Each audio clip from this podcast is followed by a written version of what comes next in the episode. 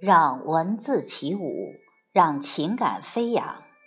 听众朋友，欢迎关注我读你听，我是凤霞，现在和您一起分享散文《我对黑暗的柔情》，作者迟子建。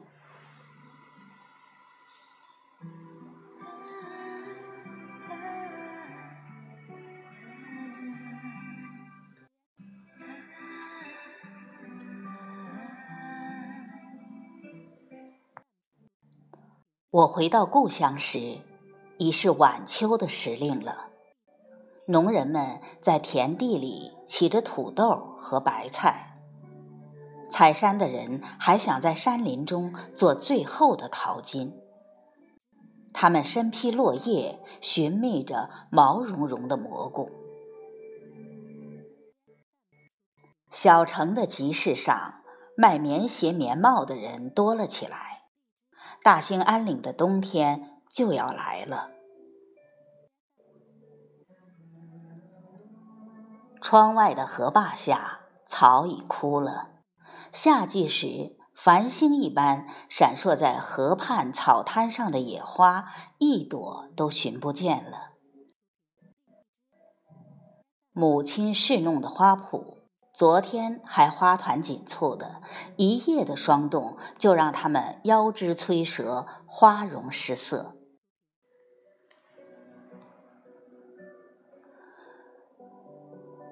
大自然的花季过去了，而居室的花季还在。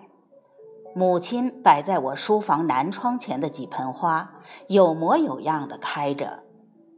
蜜蜂在户外没有可采的花蜜了。当我开窗通风的时候，它们就飞进屋子，寻寻觅觅的。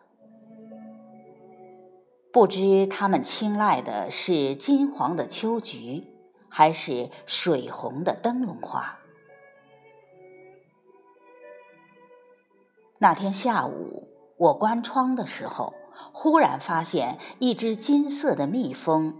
它蜷缩在窗棂下，好像采蜜采累了，正在甜睡。我想都没想，捉起它，欲把它放生。然而，就在我扬起胳膊的那个瞬间，我左手的拇指忽然针刺般的剧痛。我意识到蜜蜂蛰了我了，连忙把它撇到窗外。蜜蜂走了，它留在我拇指上的是一根风针。风针不长，很细，附着白色的絮状物。我把它拔了出来。我小的时候不止一次被蜜蜂蛰过。记得有一次在北极村，我撞上马蜂窝，倾巢而出的马蜂蛰得我面部红肿。疼得我在炕上直打滚儿。别看这只蜜蜂了无生气的样子，它的能量实在是大。我的拇指顷刻间肿胀起来，而且疼痛难忍。我懊恼极了。蜜蜂一定以为我要置它于死地，才使出它的杀手锏。而蛰过了人的蜜蜂会气绝身亡，即使我把它放到窗外，它也不会再飞翔，注定要化作尘埃了。我和它两败俱伤。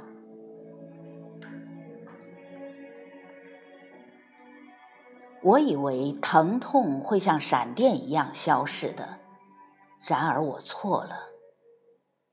一个小时过去了，两个小时过去了，到了晚饭的时候，我的拇指仍然锥心刺骨的疼。天刚黑，我便钻进被窝，想着进入梦乡了就会忘记疼痛。然而辗转着熬到深夜，疼痛非但没有减弱，反而像涨潮的海水一样，一浪高过一浪。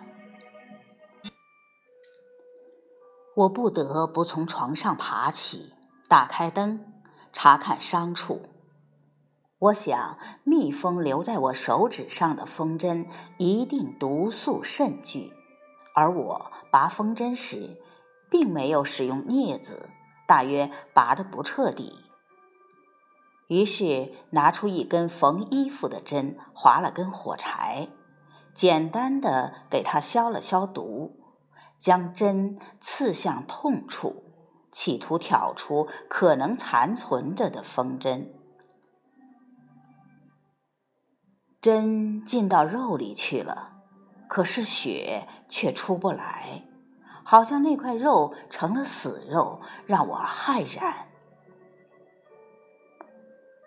想到冷水可止痛，我便拔了针，进了洗手间，站在水龙头下用冷水冲击拇指。这招倒是灵验，痛感减轻了不少。十几分钟后，我回到了床上。然而才躺下，刚刚缓解的疼痛又傲慢地抬头了。没办法，我只得起来。病急乱投医，一会儿抹风油精，一会儿抹牙膏，一会儿又涂抗炎药膏，百般折腾。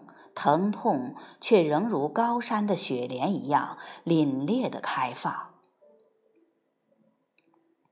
我泄气了，关上灯，拉开窗帘，求助于天。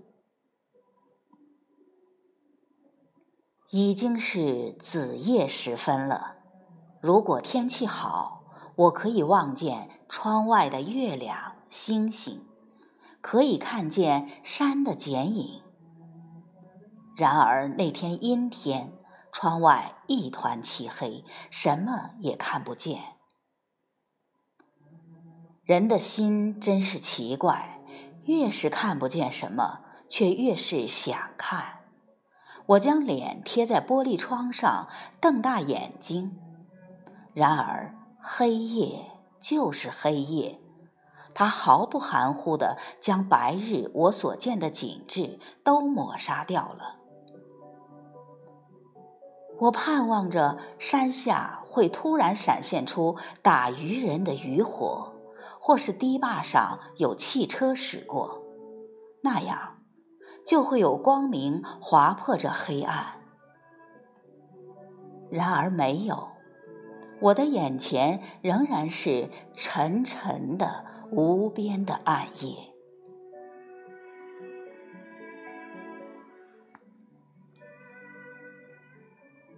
我已经很久没有体味这样的暗夜了。都市的夜晚，由于灯火的作祟，已没有黑暗可言了；而在故乡，我能伫立在夜晚的窗前，也完全是因为月色的诱惑。有谁会欣赏黑暗呢？然而，这个伤痛的夜晚。面对着这处子般鲜润的黑暗，我竟有了一种特别的感动。身上渐渐泛起的暖意，有如在冰天雪地中看到了一团火。如今能看到真正的黑暗的地方，又有几处呢？黑暗。在这个不眠的世界上，被人为的光明撕裂的丢了魂魄。其实黑暗是洁净的，那灯红酒绿、夜夜笙歌的繁华，亵渎了圣洁的黑暗。上帝给了我们黑暗，不就是送给了我们梦想的温床吗？如果我们放弃梦想，不断的制造糜烂的光明来驱赶黑暗，纵情声色，那么我们面对的很可能就是单色调的世界了。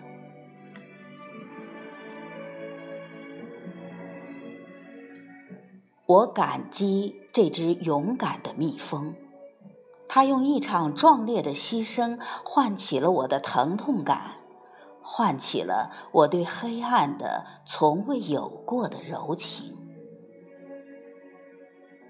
只有这干干净净的黑暗，才会迎来清清爽爽的黎明啊！